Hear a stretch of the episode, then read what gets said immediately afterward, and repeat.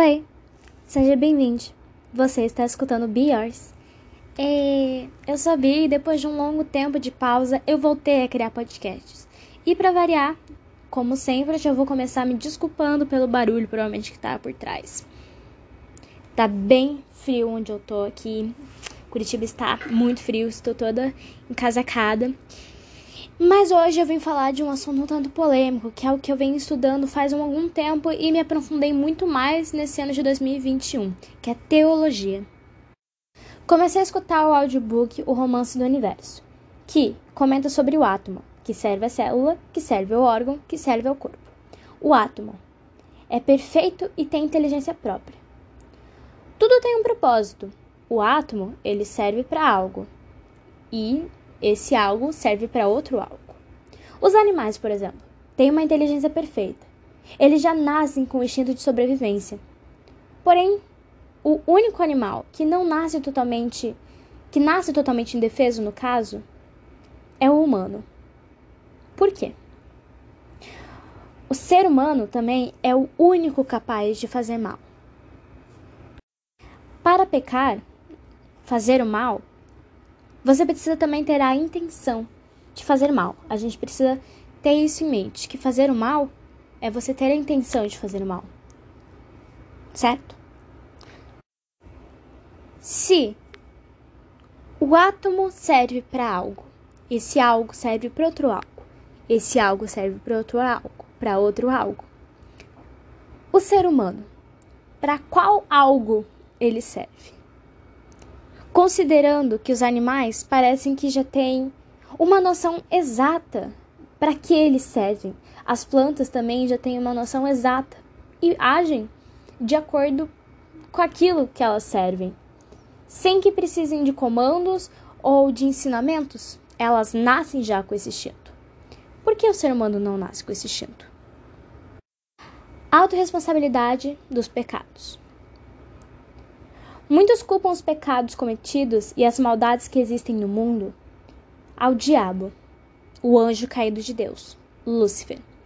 Porém, em uma conversa que tive com o um padre, quando questionei sobre, concluímos que a culpa dos pecados é apenas nossa, nem de diabo, nem de Deus.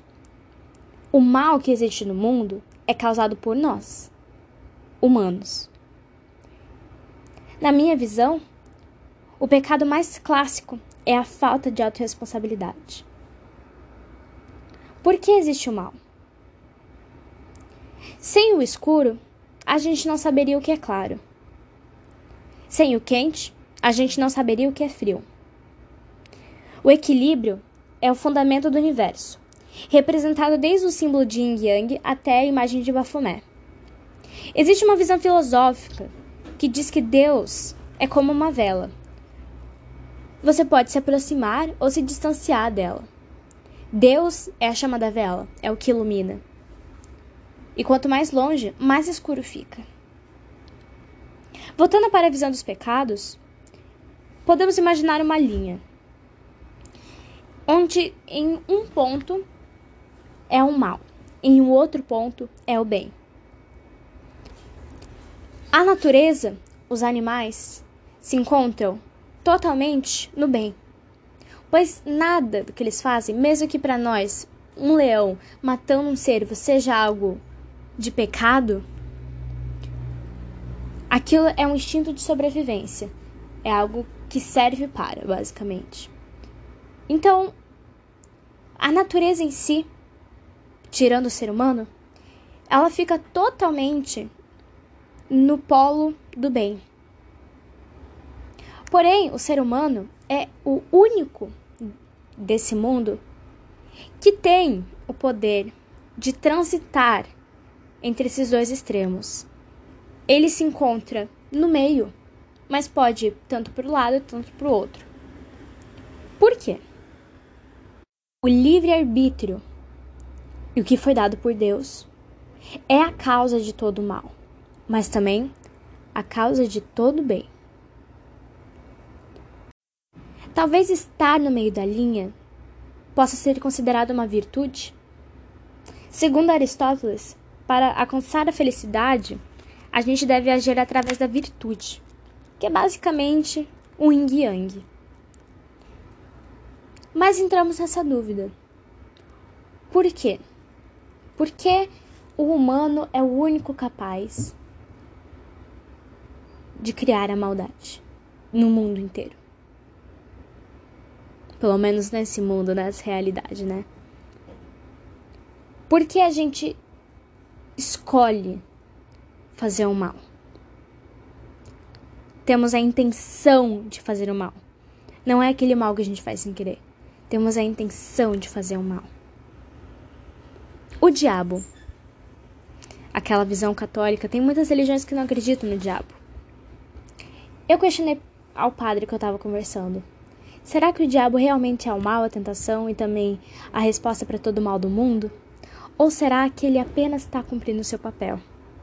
E foi aí que ele disse para mim que o diabo, ele senta perto de Deus. O diabo, ele serve a Deus. Já pararam para pensar nisso? Ele é quem faz os testes e a própria tentação para ver qual lado você vai escolher. Já pararam para pensar nisso? A conclusão desse curto podcast é que o mal é necessário, assim como o bem também é necessário. Porém, o ser humano é o único animal que nasce indefeso, o único animal que tem a capacidade de criar o mal com sua total intenção. O único animal que não nasce sabendo seu propósito exato, para que ele vai servir. O único animal que não tem instinto de sobrevivência desde que nasce. O único. E ainda assim a gente se acha a raça superior. Sendo que, na verdade, a gente nem sabe o que está fazendo aqui. Talvez a gente pense que os animais, eles não sabem o que fazem e fazem tudo no automático. Mas os átomos também. E os átomos são a perfeição. Tem coisas que a gente não pode saber. Mesmo que alguém ensine a gente, a gente não vai entender. É a mesma coisa que ensinar para um recém-nascido a fórmula de Bhaskara. Ele não vai compreender. E talvez essa seja a resposta para muitas coisas que tem na minha cabeça. Que tem coisas que por eu estar nesse plano e por eu ter talvez uma mente muito limitada, eu não entendo. A mesma coisa do Pequeno Príncipe. Quando ele desenha uma jiboia comendo um elefante. Não, é, que comeu um elefante. Os adultos, eles enxergam logo um chapéu. Ele precisa desenhar o interior da cobra para eles entenderem que é uma jiboia comendo um elefante. A gente tem que ter um. A gente é muito material. tudo que não é palpável para a gente, a gente já considera não lógico. A ciência, a física quântica, as religiões, a filosofia andam totalmente juntas.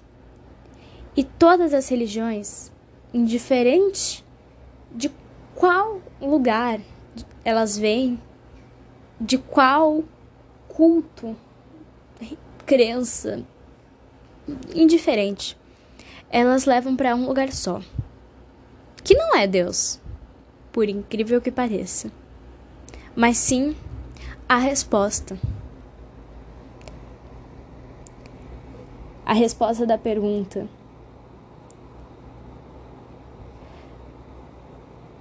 Propósito. Para quem e para que a gente serve?